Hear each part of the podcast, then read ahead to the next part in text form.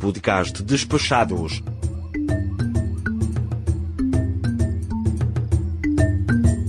Diário de Bordo, África do Sul. Dia 4. Olá, caro Audio Spec! Eu sou o Foca e você está no Diário de Bordo do podcast Despachados. Aqui você acompanha um resumo com dicas de minha viagem pela terra do Nelson Mandela. Só o Despachados te carrega junto nessa nossa missão ancestral pelo continente negro e te traz dicas e informações super úteis e outras nem tanto para quem sonha em visitar a África ou que apenas querem embarcar com a gente nessa viagem. Agradecendo aos nossos patronos Gabriel Barcelos, Rodrigo Casorlas, Nilvan Júnior, Yuri Teles, Isnardo Villarroel e Rogério Miranda. E agora, senta que lá vem o Diário de Bordo.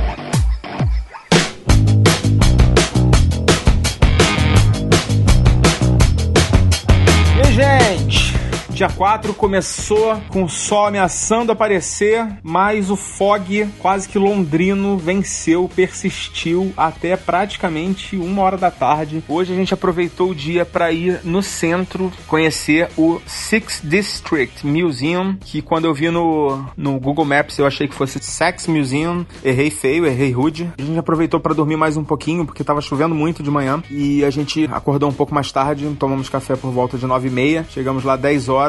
O museu do Six District, para quem não sabe do que se trata, o Six District é um bairro aqui da cidade de Cape Town. Tem uma história bem triste. Era um bairro que já era habitado por sul-africanos desde do século XIX, desde o século retrasado, né? E um belo dia, um governador ou um governante aqui da sul-africano decidiu que o sexto distrito ele era um bairro exclusivo de brancos. Isso aconteceu em 1966, ou seja, há pouquíssimo tempo, né?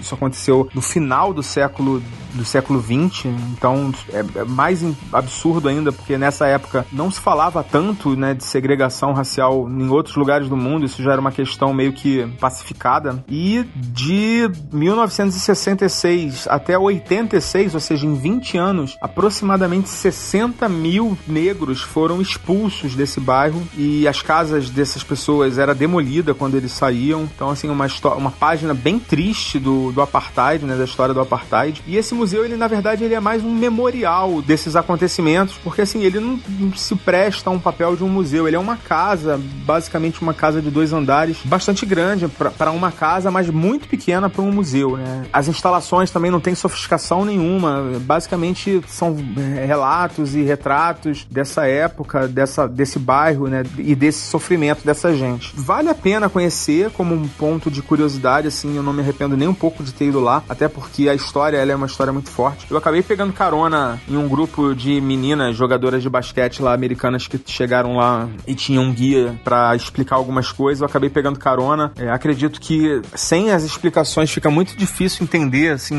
é, muitas coisas que você vai ver lá. Mas de qualquer forma eu acho que vale a visita se você estiver por aqui. É uma visita que também você não, não vai te tomar muito tempo. Você fica no centro da cidade e bem perto do museu está situado o Castelo da Boa Esperança ou Good Hope Castle. A gente, eu particularmente adoro castelos. Né? Sempre que eu tenho oportunidade de visitar castelos eu não perco e dessa vez não foi diferente, né? É, o castelo tem vários museus lá dentro, tem uma coleção bem interessante. De fato, são museus, né? Não, não são galerias nem memoriais como a gente viu no, no Six District, mas assim, não, também não é uma coleção muito sultuosa, né? A gente gastou umas boas duas horas, é um lugar muito bonito, tem, você pode subir na parte de cima do castelo. Ele é como se fosse uma fortaleza antiga, né, em formato de estrela, lembrou um pouco o castelo, a fortaleza lá de Quebec, que eu visitei no ano passado, no final do ano passado, mas ele é baixa, ela não fica no alto, né? A fortaleza de Quebec fica no alto de uma colina e da Boa Esperança foi uma fortificação holandesa, foi construída pelos holandeses e ela fica numa parte baixa, mas também é uma parte muito bonita, muito bonita da cidade, próximo próximo do centro. Coloquei algumas fotos no Instagram. E outra coisa interessante que a gente acompanhou lá, eu não sei se é todo dia, mas a gente passou lá meio-dia e tinha um, um carinha lá no meio do, do gramado da parte central, né, do castelo, da fortaleza, e ia ter uma, um disparo de canhão. E eu olhei assim, era um canhãozinho que devia ter mais ou menos um metro, ou nem isso.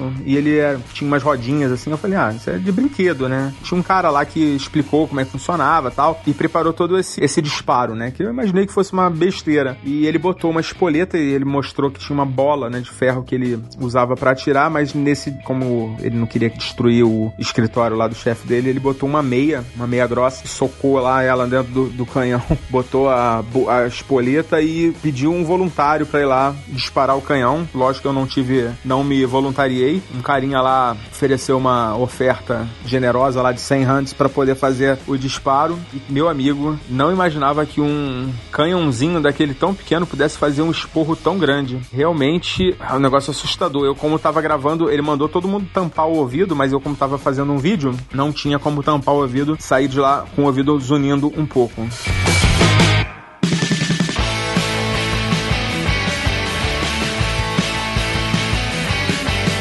Enfim, esse foi o nosso passeio na parte da manhã. De lá a gente saiu para alugar um carro, né? Que ó, amanhã pretendo ir ao Cabo da Boa Esperança. Hoje estive no Castelo da Boa Esperança. Amanhã o nosso destino vai ser o, o Cabo da Boa Esperança e é necessário um carro. E meu caro, que tenso dirigir no banco do carona e andar na contramão. A impressão que eu tenho é que o meu retrovisor esquerdo tem um imã para calçada, porque a gente está acostumado a ficar no canto, né, da pista e não no meio da pista quando você tá dirigindo na pista da esquerda, né? Enfim, tá meio tenso, mas tá dando tudo certo, né? Já tô me acostumando aqui com, com essa novidade que para mim realmente eu nunca tinha dirigido em nenhum país que tenha esse sistema invertido, né, vamos dizer assim. Depois que eu peguei o carro, a gente parou novamente lá no Waterfront, que a gente queria fazer um passeio de barco e o tempo deu uma melhorada absurda. A gente até ficou meio na dúvida se fazia o passeio ou se pegava o carro e ia para Table Mountain. Só que a gente olhou assim para Table Mountain e ela ainda estava bem encoberta. Né? A Table Mountain é impressionante, você vê ela praticamente da cidade toda. A gente decidiu então fazer o passeio de barco. Optamos lá por um veleiro, um barco à vela, e a nossa expectativa era de conseguir fazer boas fotos né, da cidade, né, um ponto de vista diferente, e também de avistar alguma vida marinha. Né?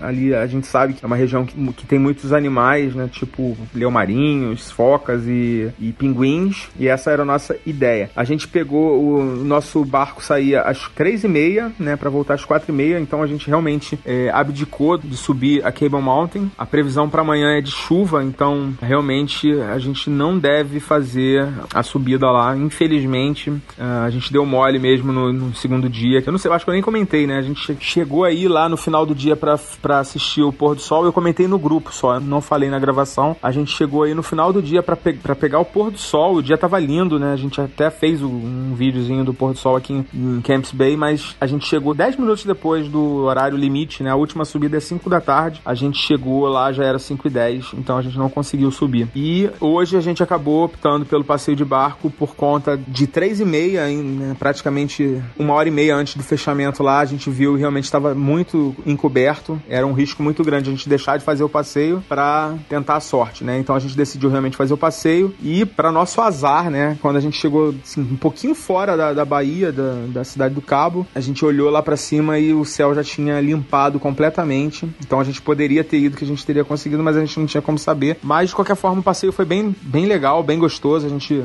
aproveitou, né? Que tava um dia lindo mesmo. O sol brilhou forte nesse horário que a gente estava no bar. Acabei conhecendo uma, uma senhora sul-africana né? Eu conversei bastante com ela sobre alguns assuntos que eu tava me deixando bastante curioso e eu não tinha ainda perguntado para ninguém. Eu pretendo fazer um episódio, talvez o último episódio ou o episódio de um dia que não esteja muito cheio para falar de algumas questões que eu tô percebendo aqui na África do Sul, uma questão muito forte racial e que tá me incomodando um bocado aqui nessa viagem. É algo que eu não esperava, mas eu vou deixar isso para falar em outro dia, porque hoje ainda tem que terminar com você vocês o dia 4, porque o dia não acabou. Então a gente terminou o passeio de barco, era mais ou menos 4 e meia, né? Exatamente 4 e meia, né? Que a gente fez o, o passeio de 3 e meia até 4 e meia. A gente ainda não tinha almoçado, eu tinha só comido um cachorro quente antes do passeio, então a gente parou para comer alguma coisa lá no, no waterfront mesmo. E de lá a gente resolveu seguir